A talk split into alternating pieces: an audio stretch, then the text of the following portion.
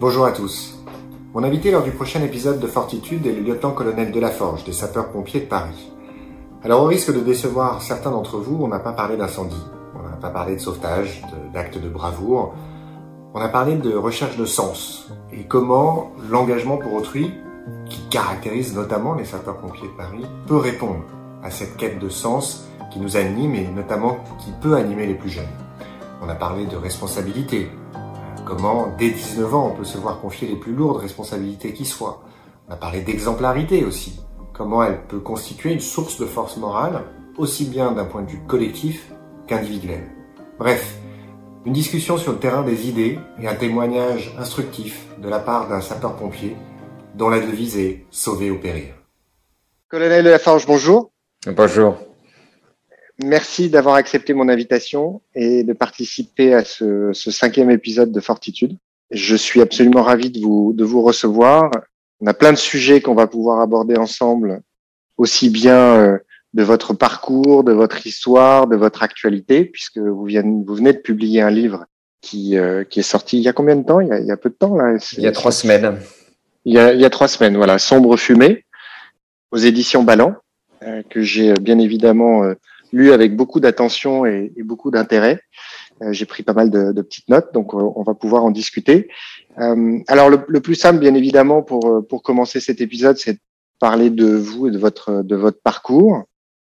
Alors pour pour faire très court et très simple, en fait, j'ai la chance de réaliser un rêve d'enfant parce que je suis euh, parisien, j'ai grandi à, grandi à Paris et euh, j'ai vu ces camions rouges marqués pompiers de Paris tous les jours en allant à l'école, enfin comme tout à chacun qui faisait qui faisait pimpon dans les rues.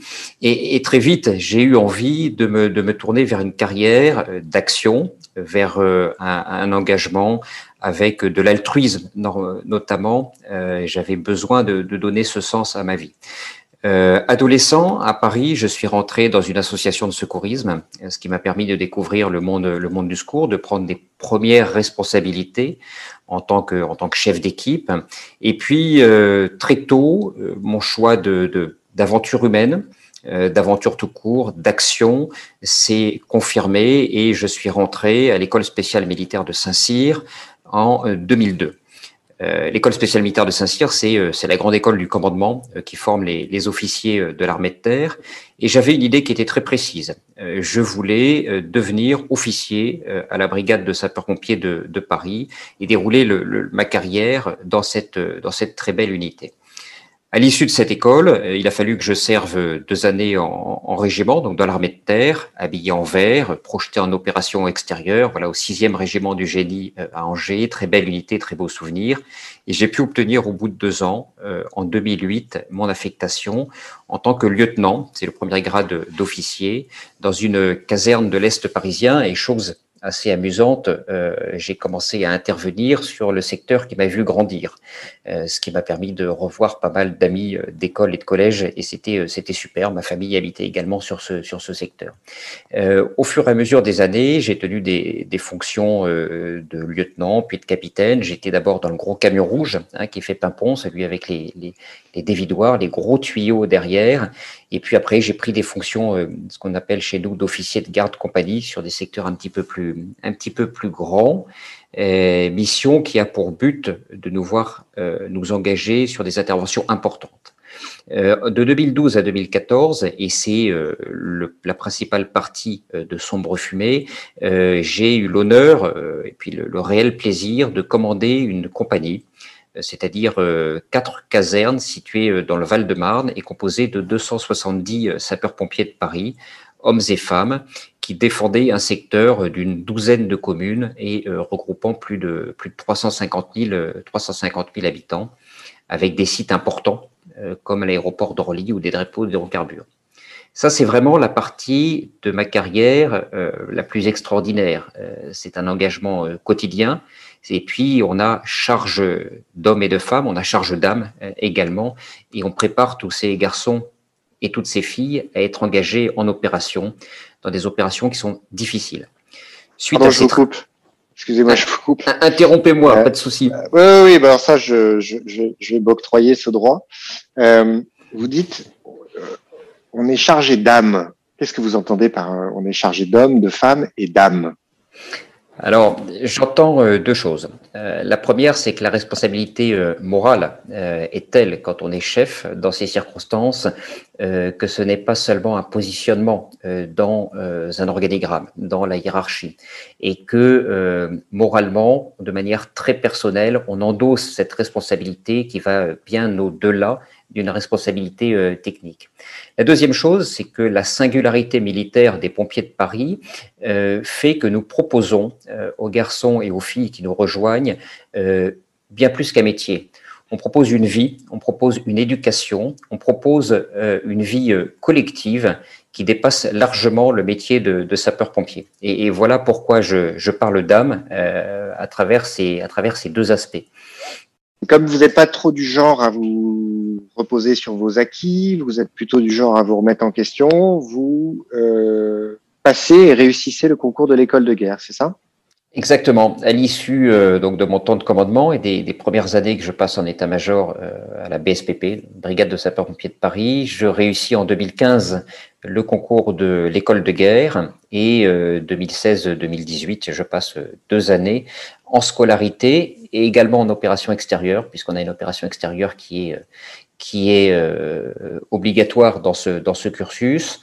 Je sers également pendant une année dans des fonctions euh, financières et budgétaires à l'état-major de l'armée de terre, avant de rejoindre le poste d'état-major que j'occupe actuellement et de revenir dans les prochaines semaines à la brigade de sapeurs-pompiers de Paris. Voilà. À, travers ce parcours qui est finalement euh, très classique, euh, vous noterez qu'il y a ces allers-retours entre euh, le cœur de métier d'officier des sapeurs-pompiers de Paris et puis d'autres d'autres fonctions, d'autres tâches qui sont accomplies en tant qu'officier dans l'armée de terre ou dans un périmètre qui est interarmé, notamment en opération extérieure. Et cette dualité, c'est vraiment très particulier pour les officiers des pompiers de Paris, et je pense que c'est une réelle chance comme je le développe dans le, dans le livre. Je précise aussi, parce que vous êtes modeste, donc je vais me charger de, euh, de, compléter un petit peu votre, votre portrait, votre parcours. Hein. Vous avez, euh, parallèlement à tout ça, euh, obtenu un master en relations internationales, un master en sciences criminelles, un diplôme universitaire de gestion de crise. vous avez eu aussi, et c'est un sacré diplôme, deux enfants. donc vous avez été quand même assez besogneux au-delà de, de, votre, de votre mission principale.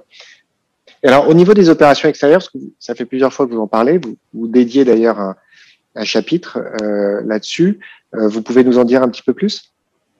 Alors, j'ai eu l'occasion d'être projeté trois fois en opération extérieure. Des jeunes lieutenants, euh, j'ai été projeté en Côte d'Ivoire 2006-2007 euh, et à l'issue au Kosovo en 2008 lors de l'indépendance du, du, Kosovo en janvier euh, janvier février 2008 et puis euh, lors de mon opération extérieure de l'école de guerre j'étais euh, à Barkhane l'opération Barkhane sur les cinq pays du Sahel dans, dans des fonctions d'état-major.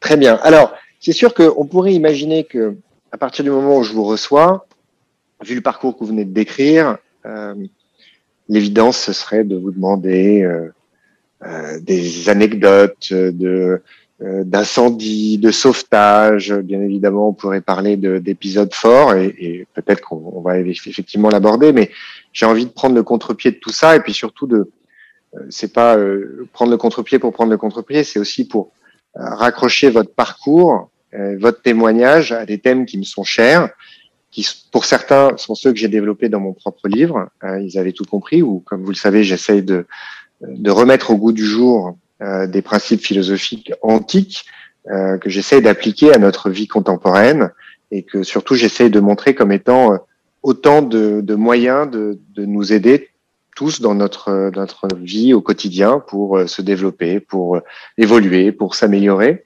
Et donc du coup, moi je veux qu'on rentre très très vite dans le vif du sujet parce qu'il y a plusieurs passages dans, votre livre qui m'ont qui, marqué, euh, et notamment celui du sens de la vie, de la recherche du sens à, sa vie. J'y ai consacré euh, un des premiers chapitres de mon livre, puisque effectivement c'est quelque chose qu'on en parle souvent. C'est un sujet qui est très très complexe. Euh, certains vous diront qu'on ne trouve jamais un sens à sa vie, qu'en tout cas on peut pas le, définir de manière euh, simple, en tout cas de manière évidente.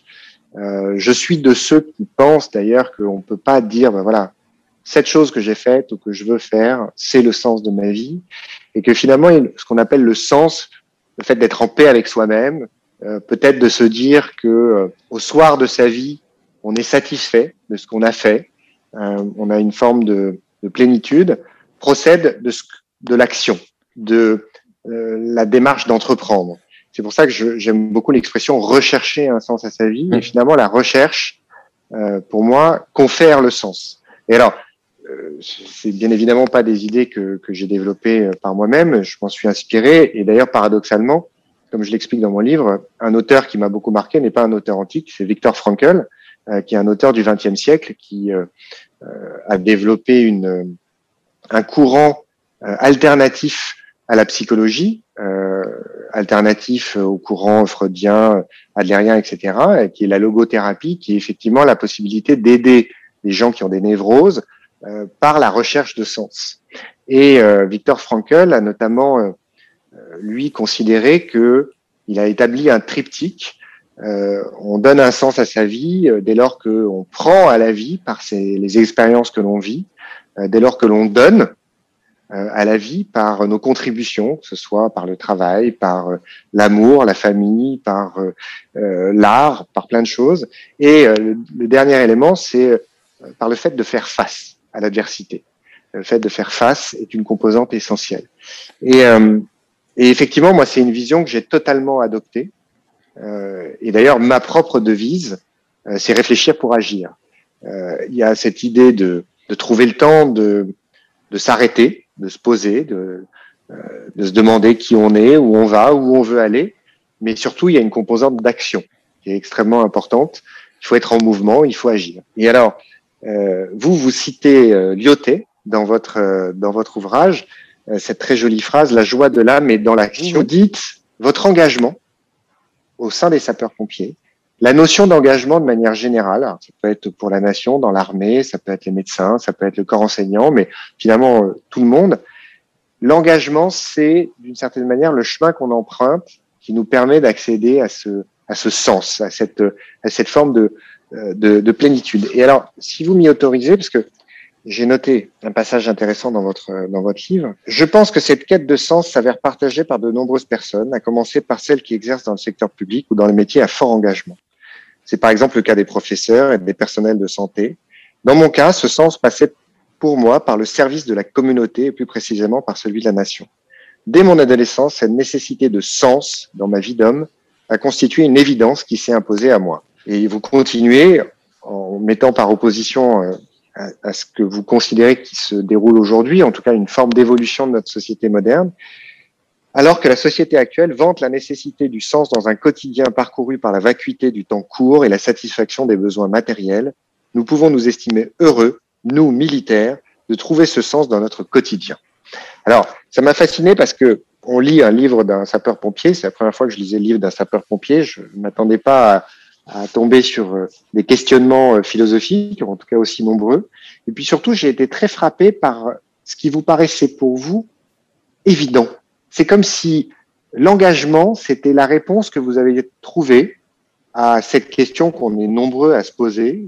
Il y en a beaucoup qui se la posent, qui ne trouvent peut-être jamais la réponse, justement de la, la, quête de sens, du sens qu'on donne à sa vie. Et finalement, vous, vous l'avez ça vous est apparu comme une évidence, c'était l'engagement. Oui, euh, c'est apparu comme une évidence. Euh, et, je voudrais, euh, en introduction, finalement, parler de tous ces jeunes gens qui, à 18 ans, à 20 ans, poussent la porte de la brigade de sapeurs-pompiers de Paris pour devenir pompiers de Paris.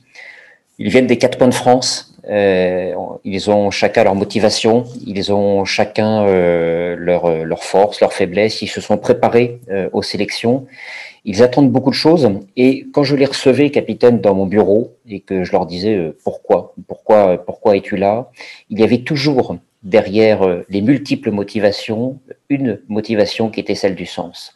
Je veux faire quelque chose de ma vie et je veux euh, la faire, je, veux dérouler ma vie au sein de la cité pour aider les autres. cet altruisme est en règle générale euh, le sens qui est partagé euh, par tous les pompiers et vous l'avez dit à juste titre hein, par d'autres d'autres professions euh, et on est assez nombreux et je me reconnais parfaitement dans ces jeunes gens, dans ces garçons et ces filles qui me disaient je ne veux pas avoir une vie à me lever chaque jour et à me dire pourquoi est-ce que je me lève qu'est-ce que je vais faire aujourd'hui? Et en me couchant le soir, et vous avez parlé du soir de la vie, hein, finalement, c'est une, c'est une analogie entre le, soir où on va se coucher dans son lit et le soir de la vie, me dire qu'ai-je fait de cette journée, finalement pas grand-chose, je suis resté dans un bureau à trier des papiers. Euh, le sens est fondamental, effectivement, pour euh, l'engagement, à mes yeux.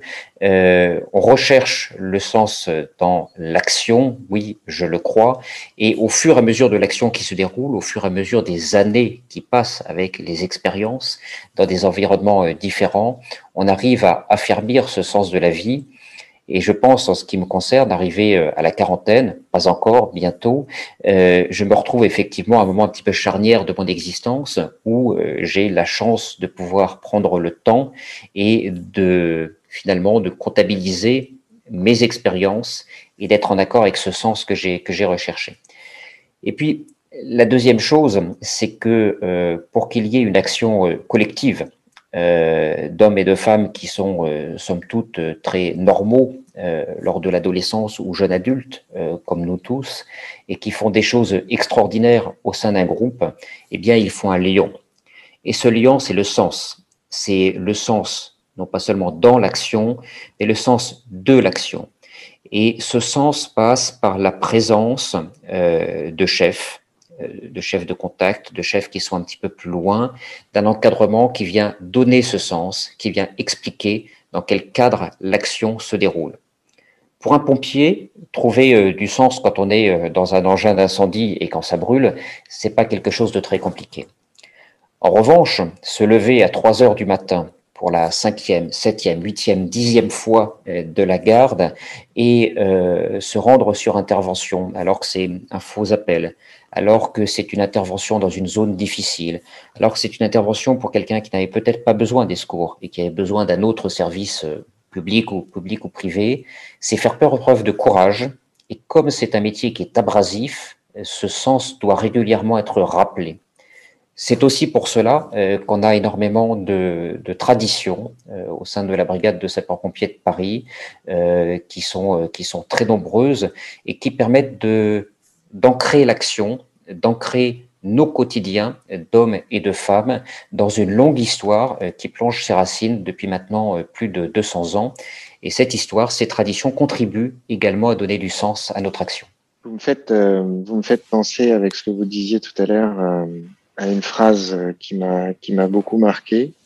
C'est une phrase de Sénèque. Alors, il y en a qui me disent, tu cites trop Sénèque. Euh, on voit que tu es absolument à fond pour Sénèque. Bon, bah, je l'assume. Il écrit la chose suivante. Comme il est beau de pouvoir achever sa vie avant de mourir et puis d'attendre sereinement le reste de ses jours sans rien demander pour soi-même, tout à la possession d'un bonheur dont l'intensité ne doit rien à la durée.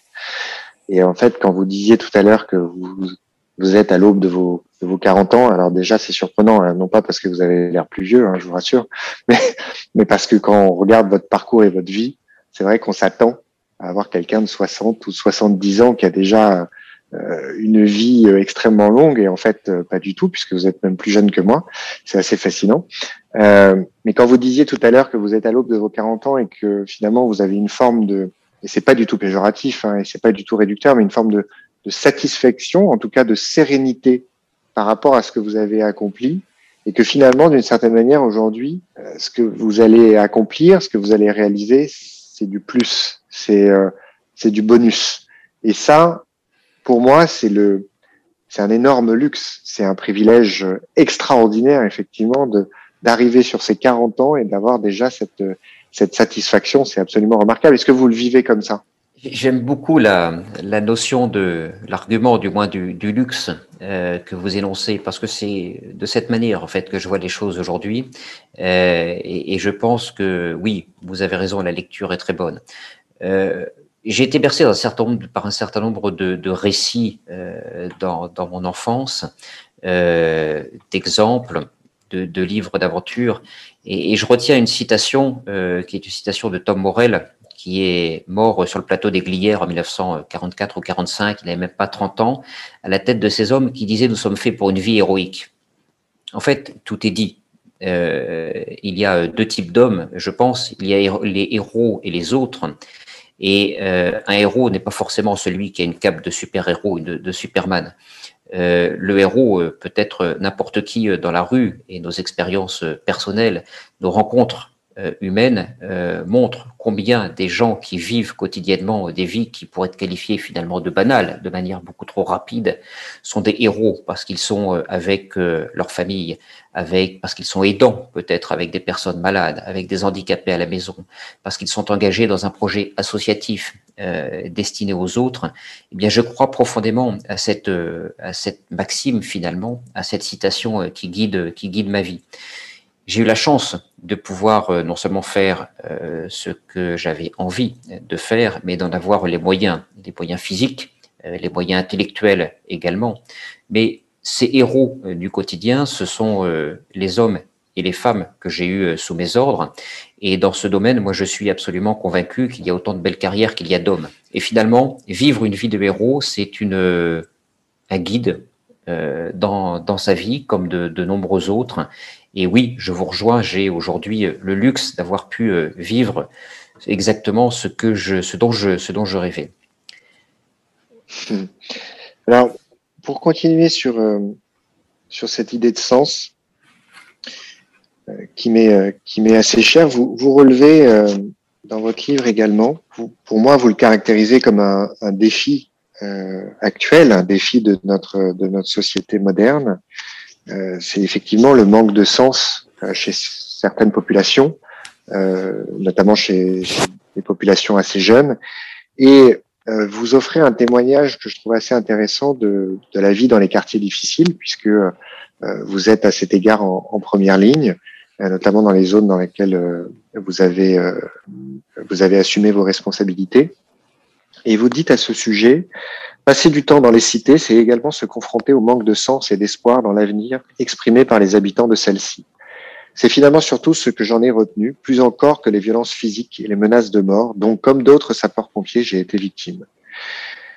Euh, affirmer cela n'est en aucun cas attribuer la responsabilité de la situation à d'autres ou au système, mais c'est surtout faire le constat que la vacuité ressentie de l'avenir marginalise fortement l'individu.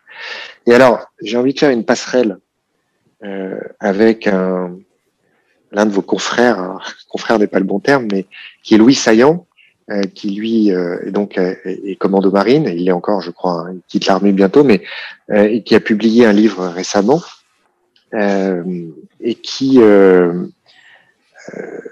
qui s'appelle Chef de guerre et finalement, à la fin de son ouvrage, donc il raconte euh, son combat contre les terroristes, contre les djihadistes, notamment au Sahel. Euh, donc, pour le coup, ce sont des véritables conflits armés, ce sont des opérations euh, militaires euh, avec bien évidemment des blessés, des morts, etc. Et lui part du principe, si j'ai bien compris son message, que ces batailles-là doivent être menées. On ne doit absolument pas déserter le, le champ de bataille, mais que ce ne sont pas ces batailles-là qui nous permettront de gagner la guerre, et que la guerre pourra être euh, remportée si on gagne la bataille des idées. Et euh, à la toute fin de son ouvrage, euh, il explique que aujourd'hui c'est l'engagement qu'il veut prendre, c'est d'aller sur le champ de bataille des idées, et on retrouve cette idée de sens. Et finalement, vous, c'est ce que vous dites aussi, c'est-à-dire que bien sûr qu'il faut aider ces zones défavorisées, il faut aider ces jeunes, il faut leur donner un, euh, guidage, une orientation, parfois un éclairage, mais fondamentalement, avec tous les millions ou les milliards qu'on peut consacrer à tout ça, ça pourrait être vain si on ne trouve pas un moyen, un moment ou un autre, de justement les accompagner dans cette recherche de sens. Est-ce que je, vous êtes d'accord avec mon interprétation de ce que vous expliquez? Est-ce que vous êtes d'accord avec cette idée? Et pour vous, ça passerait par quoi? Comment Comment est-ce qu'on peut mener cette bataille des idées ou du sens au-delà de ce qu'on est en train de faire tous les deux? Et j'espère que c'est le cas, et j'espère que, à mon modeste niveau, j'y contribue. Mais euh, comment vous voyez les choses? Alors, cette société blessée, telle que je l'appelle, hein, euh, dans laquelle j'ai eu euh, l'occasion d'intervenir de nombreuses fois et d'ailleurs de, de, vivre pendant plusieurs années, c'est une société qui est abandonnée. Euh, mais ne vous méprenez pas, elle est abandonnée par le sens. Et je suis, je, vous rejoins tout à fait. Il n'y a pas que nos cités franciliennes qui sont abandonnées par le sens. Je pense que c'est d'ailleurs beaucoup plus, beaucoup plus général. quand il n'y a pas de sens, il y a une espèce de, tristesse, une espèce d'apathie qui fait que l'on fait des bêtises. Voilà. Et moi, c'est ce que j'ai constaté dans ces, dans ces cités. Et finalement, l'absence de sens tire vers le bas. On sait très bien que c'est combiné à euh, un certain nombre de facteurs socio-économiques tels que le chômage. Et ce sont des sociétés qui dérivent petit à petit en sortant euh, de la vie de la cité, puisque, euh, et c'est le constat que font les, que font les sapeurs-pompiers, du moins c'est le constat que j'ai fait, l'étalon qui vient réguler les relations sociales n'est pas celui un sens commun et, partagé, euh, c'est celui de la violence euh, et du profit, euh, notamment à travers les, à travers les trafics de drogue. Donc oui, la bataille se mène bien évidemment sur ce champ, sur le champ des, idées, que ce soit en opération extérieure à, l'extérieur de nos frontières ou que ce soit dans nos cités. J'en suis intimement convaincu. J'ai pu constater au cours des années euh, que j'ai passées que les acteurs étaient euh, très nombreux euh, à se battre pour permettre une vie à ces, à ces habitants des zones, des zones défavorisées. Alors, elles ont plusieurs, elles ont plusieurs noms, notamment parfois des noms très, très techno ou très, ou très bureaucratiques. Euh, j'ai été témoin de l'engagement euh, d'associations, j'ai été témoin de l'engagement euh, de sportifs parfois, j'ai été témoin de l'engagement de, de, nombreuses municipalités qui sont assez extraordinaires sur ce sujet. Si vous me demandez ce qu'il faut faire de plus, eh bien, j'ai du mal en fait à répondre à cette à cette question parce que nous partageons le, constat que le manque de sens fait dériver des groupes et des, zones. Euh, nous partageons le constat euh, que de nombreux acteurs sont investis, sont énormément investis euh, dans ces zones. Il y a également des budgets très importants qui sont qui sont déversés régulièrement. Je crois que finalement, ce sont les petites initiatives individuelles, à l'image de la tâche d'huile, qui permettront d'améliorer notre notre futur parce que cette société blessée, à mes yeux, constitue un enjeu absolument majeur euh, pour euh, notre nation euh, pour les, pour les années futures. À titre d'exemple, lorsque je commandais ma compagnie, nous avions des jeunes gens au mois de juillet et au mois d'août chaque été qui venaient pour repeindre la caserne, encadrés, encadrés par la commune, c'était la commune de Cheville-la-Rue. Ils étaient encadrés absolument sans aucune démagogie parce que quand on veut donner euh, du sens à l'action, euh, il faut rappeler euh, les principes, il faut rappeler la notion d'effort, la notion de travail, la notion d'action collective, par exemple. Et donc, ces jeunes gens étaient, étaient payés hein, par la municipalité à la fin du mois. Ils faisaient la même chose au commissariat de police à côté. C'est un projet qui, auquel j'ai participé euh, pendant plusieurs années et c'était un excellent projet qui permettait, euh, nous, de connaître euh, encore plus ces jeunes que nous côtoyons pourtant quotidiennement dans les cités lors de nos interventions et que finalement nous ne connaissions pas vraiment. C'était leur montrer les engagements de nos jeunes à nous, de nos sapeurs-pompiers qui avaient fait des qui avaient fait des choix, servir un petit peu de, de modèle, d'exemple. Et puis on en a vu ponctuellement, mais régulièrement, euh, les bénéfices euh, dans les cités au moment des, des, violences euh, qui, pouvaient, qui pouvaient survenir. Voilà, finalement, c'est par ces petites actions, et je sais qu'il y a un nombre très impressionnant de, d'acteurs, je le redis, qui contribuent par ces actions à venir donner du sens, à venir donner de l'ordre, guider et finalement instiller des, des, des règles qui sont les règles de notre République, hein, disons-le sans, disons-le sans, sans détour, et qui permettent euh, à ces euh, jeunes gens, parce que ce sont de règle générale des, des jeunes, euh, de, ces, de ces zones, de s'en sortir. Voilà. Alors, vous avez parlé tout à l'heure de, de responsabilité. C'est un thème qui, qu'on retrouve aussi beaucoup dans, votre, dans votre livre. Moi, j'ai une vision assez négative euh, de ce qui se passe aujourd'hui par rapport à la valeur de la responsabilité.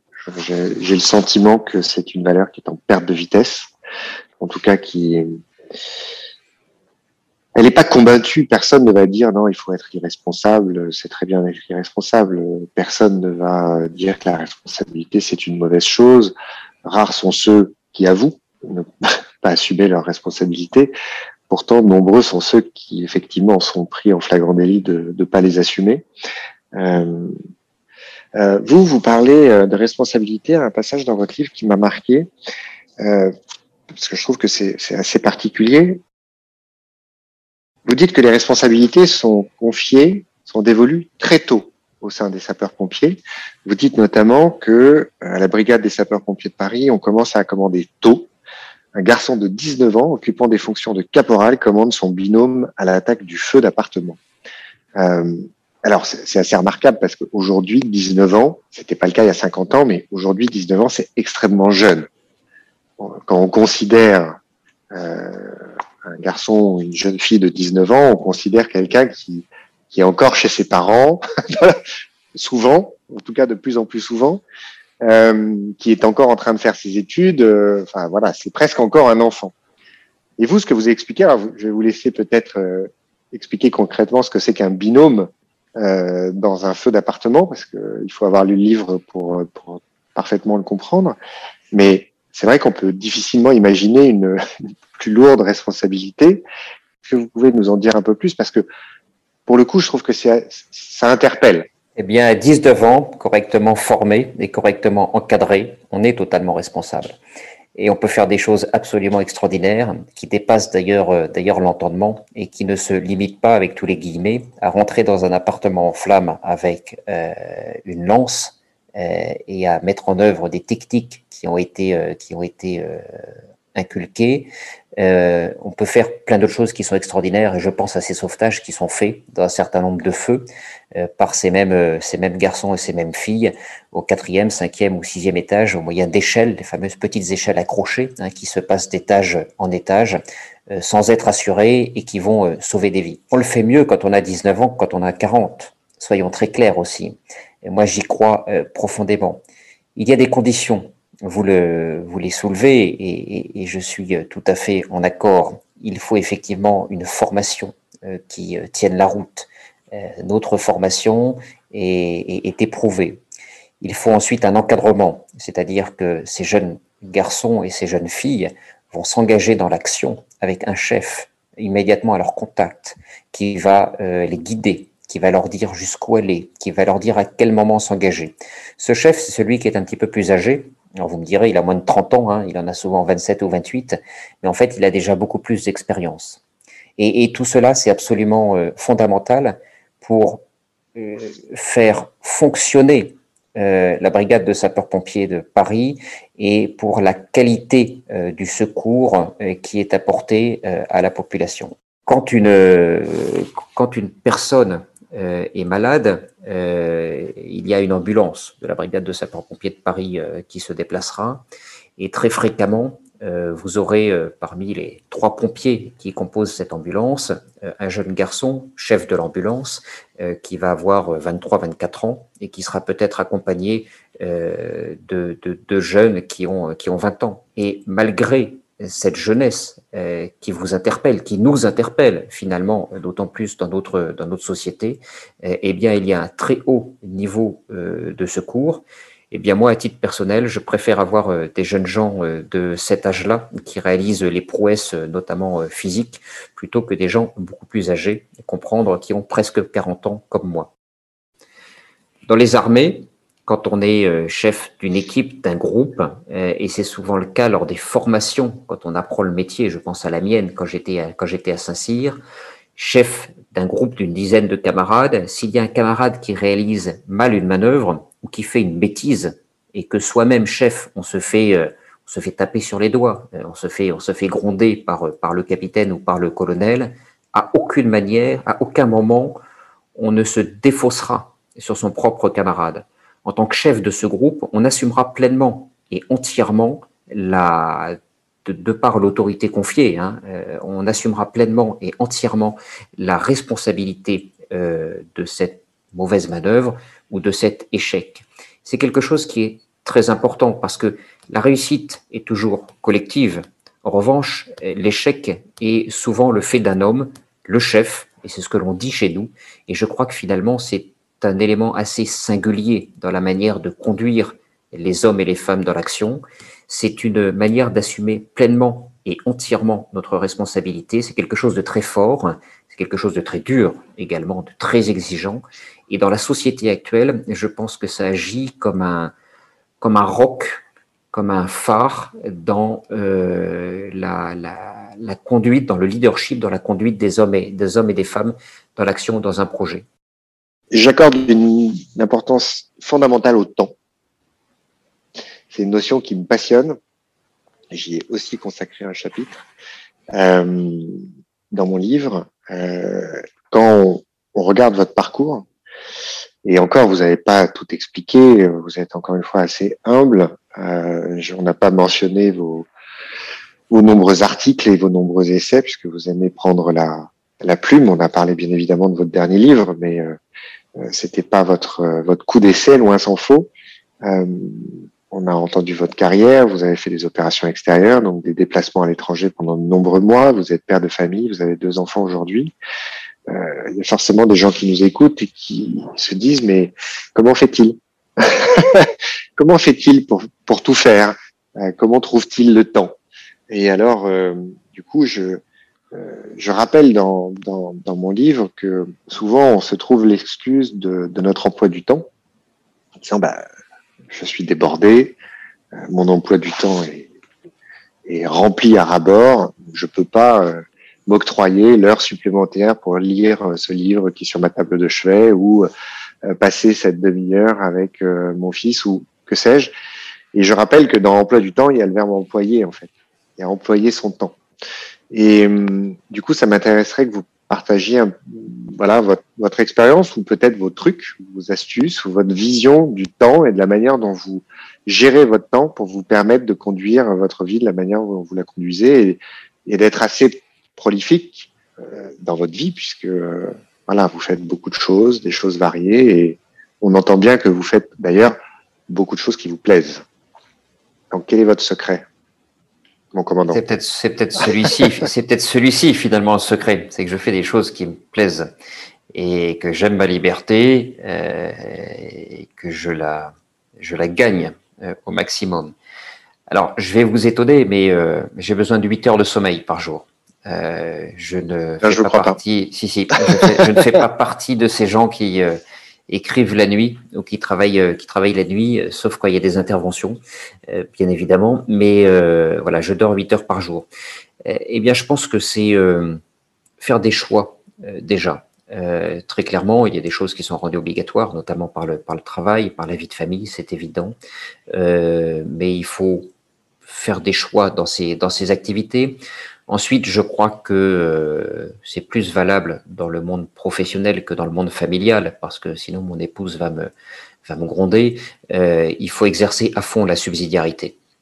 Quand on a des collaborateurs, euh, les collaborateurs doivent faire ce que, enfin, on ne doit pas faire ce que les collaborateurs peuvent faire. Ça permet de garder la tête froide, ça permet de les faire grandir, ça permet aussi de se dégager du temps et de se concentrer sur son travail de chef. Et puis, euh, d'une manière, euh, d'une manière plus générale, je suis un, un ayatollah d'Outlook. Euh, on va pas faire publicité, mais voilà, absolument. vous pouvez. Absolument, tous les tous les créneaux sont agendés, y compris les créneaux de réflexion. Et quand je travaille des dossiers au bureau, j'ai des créneaux de 15 minutes, de 30 minutes, d'une heure pour travailler sur tel dossier. Je m'enferme et euh, j'éteins mon ordinateur. Euh, parce que euh, les mails qui tombent de manière incessante, c'est quelque chose qui empêche clairement de réfléchir. D'une manière plus générale, je relativise aussi les choses qui n'ont que peu d'importance et qui, et qui finalement sont souvent des exercices de forme. Dans tous les milieux professionnels, on a par exemple une production importante de, continuons pour la publicité, de PowerPoint ou de Keynote qui euh, souvent euh, prennent des heures et des heures à être préparés parce que la forme compte plus que le fond. Et finalement, entre la subsidiarité euh, et euh, la concentration euh, de, sur les, les, les, choses qui en valent véritablement la peine, j'arrive à dégager un maximum de temps et non seulement dormir 8 heures par jour, mais également faire du sport quasi quotidiennement.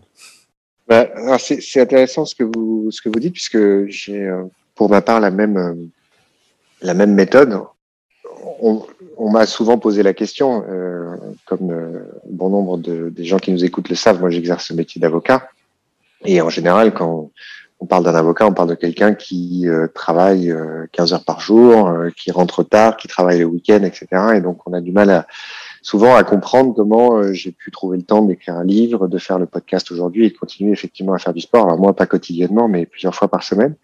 Et c'est vrai que euh, moi, j'avais j'avais découvert ça chez un, un auteur américain qui s'appelle Tim Ferriss, qui et qui a écrit toute une série de livres, et notamment un livre qui s'appelle La semaine de travail de 4 heures, euh, dont le titre un peu provocateur. Euh, le titre était volontairement provocateur, mais l'idée qui euh, sous-tendait son, son livre, c'était de dire euh, le, temps, ça, ça s'organise vraiment. Il y a des choix à faire et effectivement, il faut une relative discipline. Et j'ai découvert que le réflexe de caler dans son agenda des créneaux pour des choses qui ne sont pas des choses professionnelles était un, un élément extrêmement euh, facile à mettre en œuvre et efficace. Mm. Et effectivement, euh, moi, ça fait quelques années que, par exemple, mes séances d'entraînement sportives euh, sont agendées et je ne prends jamais aucun rendez-vous à ces moments-là. Je ne suis pas disponible à ces moments-là. De même, euh, avant la, la crise du Covid, je, je, déjeunais une fois par semaine le mercredi avec ma fille aînée. Euh, c'est un déjeuner en tête-à-tête au restaurant. Euh, de la même manière, euh, je ne m'autorisais aucun rendez-vous, aucune conférence téléphonique à ce moment-là. Et en fait, on se rend compte que si on emploie cette discipline et que tout simplement on prend son agenda sur Outlook ou sur Apple et qu'on dit effectivement à ce moment-là, je consacre du temps à ma famille ou à faire du sport ou autre, c'est là qu'on commence à véritablement être capable de faire beaucoup de choses. Alors il y en a qui vont vous dire, voilà, c'est pas très poétique, euh, euh c'est une drôle de façon de mener sa vie, euh, on n'est pas des robots, etc. Mais ça assez secondaire. La réalité, c'est que le temps a une propension à nous glisser entre les doigts et que si on n'essaie pas de l'enfermer, on n'y arrive pas. Donc c'est amusant que vous ayez aussi cette, euh, vous ayez aussi adopté cette, euh, cette technique qui me, qui du coup, je pense, est, est relativement efficace. En tout cas, vous en êtes l'illustration. Et alors, euh, forcément, je, c'est devenu un passage un peu obligé dans le podcast. C'est le, mon fameux tableau euh, qui suscite un certain nombre de réactions. Et donc forcément, je, me dois de vous poser la question de, ce qui vous inspire, ce tableau, qui représente une vie de, de 80 ans, une vie théorique bien évidemment, mais... Non, effectivement, il m'a fait réfléchir parce que, euh, parce que comme nous tous, il permet de mesurer euh, le temps qui passe et ça, ça donne de toute manière lieu à, des réflexions personnelles de tout à chacun. Euh, mais il permet à mes yeux, je suis quand même toujours très optimiste, hein, de voir le potentiel de ce qui, de ce qui reste à faire. Euh, après, je ne crois pas effectivement que, que la vie, mais ce n'est pas votre intention en, en, l'écrivant, enfin le mettant dans votre dans votre livre, je ne crois pas que la vie euh, rentre dans des dans des petites cases en aucune manière. Euh, ces cases sont simplement pour moi euh, une manière de faire euh, énormément de choses, comme vous l'avez, comme vous l'avez gentiment, gentiment souligné. Et, je n'y vois, au risque de vous décevoir, que finalement un outil de travail comme un autre et qui en aucune manière ne me, pose de, soucis. Voilà. Mmh. Oui, effectivement, c'était mon intention n'était bien évidemment pas d'avoir une approche réductrice de la vie, de, son potentiel. Et puis souvent, j'explique que voilà, j'ai décidé qu'il y ait 80 lignes, mais il pourrait y en avoir 70, comme il pourrait y en avoir 50, ou même peut-être euh, moins malheureusement. L'idée étant effectivement euh, simplement de, de garder ses, ses, jalons, de garder ses repères, c'est un peu ses rappels à l'ordre euh, sur mmh. euh, sur ce que peut représenter la vie. Et c'est vrai que le temps, c'est difficile à représenter, c'est difficile à, à voilà, de, de, concrétiser dans quelque chose. Et, et, je trouve que ce tableau a le mérite. Après, chacun y voit ce qu'il veut. Et d'ailleurs, mes invités ont tous une lecture très différente, ce qui est, ce qui est amusant. Euh, mais au moins, euh, c'est là. Et ça nous rappelle que, euh, voilà, il y a des choses à faire. il y a du potentiel, comme vous dites. Vous parlez aussi d'exemplarité comme source de force morale. Et alors, c'est amusant, c'est quand j'ai quand j'ai lu votre livre, effectivement, c'est un passage qui est en que j'ai là. Euh, vous parlez de ce colonel euh, qui vous a beaucoup inspiré et euh, qui vous avait donné comme guide, je cite l'exemplarité, l'obéissance et la compétence. et alors, je m'y attendais pas du tout, mais vous êtes finalement le troisième invité sur cinq, c'est quand même une, une proportion assez importante, qui évoque cette notion d'exemplarité, sans que moi je l'ai évoqué, sans que je l'ai mis sur la table. Et, euh, j'ai eu beaucoup de feedback d'ailleurs euh, sur cette notion d'exemplarité. C'est quelque chose qui a fait beaucoup réagir. Et en fait, je réalise avec votre livre, avec notre échange, avec les autres épisodes, euh, il faut bien évidemment trouver toutes les sources de force morale que qu'on peut trouver, parce que c'est parfois tellement dur de, de l'avoir cette force, de l'entretenir et de la mettre en avant, que toutes les sources sont bonnes à prendre et euh, je me rends compte que le collectif, c'est une chose, la discipline, c'en est une autre, la responsabilité aussi, et l'exemplarité, que ce soit vis-à-vis de ses enfants, vis-à-vis de son conjoint, vis-à-vis de, euh, de ses hommes, avec un grand H pour euh, un commandant comme vous, euh, finalement, c'est une véritable source de force morale parce que finalement, c'est un peu ce que vous venez de dire par rapport au tableau.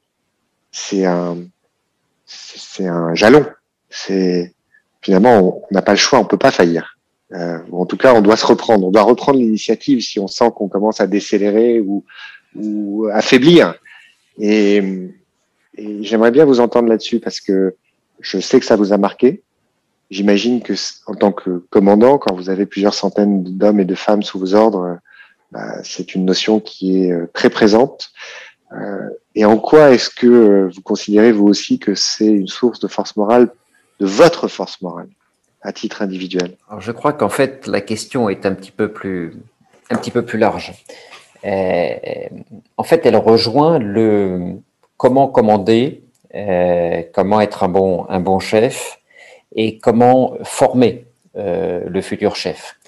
Euh, commander, mener des hommes, décider dans le monde militaire, hein, dans le civil, ce serait, ce serait un manager ou un leader. Enfin, il y a un certain nombre de débats sur ces, sujets. Nous les appelle le chef, euh, celui qui commande dans les armées. Euh, le chef a besoin d'une boîte à outils euh, pour commander parce que on a cette, chance de diriger des hommes et des femmes avec toutes leurs émotions, avec la réalité de la patte humaine, avec les forces et avec les faiblesses sont des questions qu'on se pose euh, très souvent quand on est euh, jeune cadre, jeune sous-officier ou jeune officier en école, et qu'on se demande comment euh, le lendemain de la sortie de l'école on va, on va se comporter. On a compris qu'il y fallait qu'il y avait un certain nombre de d'éléments de, savoir-faire, de savoir-être également, mais les choses sont souvent assez vagues. Et c'est pour ça que j'écris un chapitre euh, que, que, que j'intitule Une boussole euh, pour les, pour les décideurs et dans lequel je partage en fait euh, mon expérience et quelques, quelques balises qui permettent de se situer. Alors j'ai l'habitude de dire que le commandement en fait c'est un exercice qui est à la fois très facile et très difficile euh, c'est un peu l'image du funambule finalement qui est sur son, sur son câble, euh, qui est en déséquilibre. Quand il n'y a pas de vent, il maîtrise sa partition, il est parfaitement équilibré. Il suffit qu'il y ait un tout petit peu de vent, une petite bourrasque, il risque de, il risque d'être déséquilibré. Et là, finalement, c'est l'analogie avec euh, avec la, gestion quotidienne des hommes qui peut qui peut déséquilibrer. Alors, oui, euh, un des guides m'a été légué euh, par ce chef euh, qui nous a dit que finalement l'exemplarité, l'obéissance et la compétence, c'était des principes qui permettaient de ne pas se tromper et ça fonctionnait à tous les coups. Alors, je terminerai par le par l'exemplarité qui est le cœur de votre question, mais l'obéissance, on est vraiment dans il y a la discipline bien sûr, mais il y a l'obéissance active hein, qui est de d'aider son chef quand on a une bonne idée pour le bien collectif pour la réussite de la mission. Ce n'est pas une obéissance le petit doigt sur la couture du pantalon. Il y a cette compétence parce que on l'oublie trop souvent. Euh, mener les hommes, c'est pas seulement du savoir-être, c'est réellement de la compétence, et parfois de la compétence euh, technique, très technique, parfois pas de son, niveau, mais qui permet d'être bon dans l'action et puis également qui permet d'acquérir une légitimité. C'est important, il ne faut pas l'oublier. Et puis euh, l'exemplarité, c'est quelque chose qui en fait fonctionne absolument euh, à tous les coups. C'est euh, ce qui crée la confiance dans le chef et d'ailleurs réciproquement hein, dans, le, dans le subordonné. Alors cette exemplarité, moi je la vois pas du tout comme une exemplarité morale. Je dirais que la morale ne, ne, ne, me concerne pas en tant que, en tant que chef. Je, je n'ai pas normalement à juger mes, mes hommes sur, le, sur le, leur comportement moral. Moi, je, je juge en fonction de règlements qui sont ceux de, de, de l'institution à laquelle, à laquelle j'appartiens. Mais on sait très bien que quand on a, quand on a un chef exemplaire, on a confiance en lui et on le suivra. Cette exemplarité, c'est le comportement qui permet au chef de conserver le maximum de marge de manœuvre. Et puis, il n'est plus ni moins que ça correspond à euh, faire euh, ce qu'il dit euh, et pas l'inverse, hein, dire de faire quelque chose et ne pas se l'appliquer à lui-même. On nous le dit quand on est en école. Après quelques années euh, d'expérience, euh, on a tous pu mesurer à quel point cette exemplarité est absolument fondamentale et une contre-performance euh, dans ce domaine. Ça peut arriver très vite, hein, ça peut tenir même parfois du, détail, demander certaines choses à ses subordonnés, une tenue, un horaire de rendez-vous ou euh, de rassemblement. Demander toujours à un subordonné d'être à l'heure et recevoir toujours ses subordonnés en rendez-vous en retard, eh bien, c'est un manque d'exemplarité. On est dans la, petite, chose. On n'est pas dans le domaine moral hein, ou, supérieur. Eh bien, on sait que ça peut très vite décrédibiliser le chef et casser la confiance. Je suis pas étonné euh, finalement que vos invités euh, en parlent de cette exemplarité parce que oser l'affirmer, aujourd'hui, dans notre société, c'est quelque chose qui euh, est un petit peu difficile. Or, nous, dans les armées, nous l'affirmons, nous la revendiquons comme un certain nombre d'autres valeurs qui sont le gage de la mission euh, que l'on mène. Et c'est comme ça que collectivement, on arrive à faire fonctionner une unité. C'est vrai que moi, j'abordais l'exemplarité un peu comme un... Encore une fois, hein, je suis désolé, je radote, mais un peu comme mon tableau. C'est comme un outil de discipline personnelle, comme un outil de, de, développement personnel. À partir du moment où on donne de l'importance au regard, euh, ça peut être celui des enfants. Euh, ce que vous dites est très vrai dans le est transposable à mon sens dans le, la cellule familiale. Oui. Euh, vous pouvez pas exiger de vos enfants euh, qu'ils mangent correctement, euh, euh, qu'ils fassent leur lit, euh, ou qui euh, s'activent et qui fassent du sport alors que vous-même vous êtes euh, dans votre canapé en train de regarder la télé pendant 8 heures par jour le week-end. Et, et en fait, pourquoi je dis que l'exemplarité, je découvre finalement cette notion d'exemplarité comme source de force morale, c'est que voilà, on, est tous très faillibles, euh, nous sommes tous très fragiles, même avec la meilleure détermination du monde. Vous parlez du somnambule avec les bourrasques, mais nous sommes tous des somnambules dans nos vies et on n'est pas à l'abri d'une bourrasque qui peut nous faire vaciller, même si on a l'air d'être solidement ancré dans le sol et, et convaincu de nos principes et autres, on n'est pas à l'abri. Et je pense qu'on a tous des expériences personnelles qui l'ont qui l'ont prouvé. Et donc dans ces moments-là, il faut pouvoir se raccrocher à certaines choses. Et, euh, et, et c'est vrai que voilà, je vous cache pas que parfois c'est difficile de se dire, en plus de mon travail et de ma vie de famille, je vais euh, m'employer à organiser un épisode de mon podcast, euh, etc. Mais du coup, je pense à mes enfants qui vont se dire, bah tiens, c'est marrant, euh, papa il a fait trois épisodes puis il a arrêté, il a laissé tomber. Euh, voilà, c'est c'est euh, c'est en ça que je découvre c'est pas que je découvre l'exemplarité, mais que je la découvre véritablement comme une source de force morale individuelle. C'est un, un fuel, c'est une énergie euh, qui permet de se dire, euh, parfois de se reprendre euh, face, à, face à, aux objectifs qu'on peut se fixer ou à la manière dont on a envie de vivre sa vie. Il est évident que c'est le cas, et je vous rejoins tout à fait. Et ce que vous dites, en fait, est la conséquence de, la manière dont euh, j'ai abordé l'exemplarité euh, dans, Sombre Fumée et dont je l'aborde quotidiennement euh, dans mon commandement. Mais pour soi-même, effectivement, ça permet d'être meilleur, c'est un travail intérieur, c'est un garde-fou c'est un, c'est un rappel dans un monde qui est quand même, dans, un monde qui est celui de nos vies hein, et de nos vies qui sont toutes, qui connaissent toutes des, turbulences. C'est absolument évident. Je suis tout à fait d'accord avec vous. Pour terminer, un peu à l'image de mon livre qui termine sur, le, sur la mort, le dernier chapitre. C'est un choix euh, purement chronologique. Hein. c'est pas que la mort soit une, une, idée ou un aspect de la vie qui soit moins important que les autres, loin s'en faut, mais euh, c'est un choix chronologique. Euh, mais forcément, je ne pouvais pas imaginer euh, recevoir un sapeur-pompier, connaissant plus mieux maintenant votre parcours, et, et, pas vous interpeller sur la mort. Euh, moi, j'ai fait le choix d'en parler euh, avec une, un angle peut-être un petit peu atypique, euh, ou en tout cas, euh, encore une fois, en remettant au goût du jour l'approche qui était celle des, des anciens, euh, qui ne voyaient pas forcément la mort comme quelque chose d'absolument négatif, comme quelque chose qui est marqué la fin de tout, et qui pouvait être aussi euh, une boussole, qui pouvait être aussi une source d'énergie. Euh, et bah, forcément, quand, si je parle d'un sapeur-pompier qui, euh, et je crois que c'était lors de votre intervention euh, à l'école de guerre, justement, où vous, abordiez euh, euh, la, permanence, le quotidien de la mort. du coup, je, veux vous entendre sur votre vision de la mort, sur ce qu'elle représente pour vous justement au quotidien.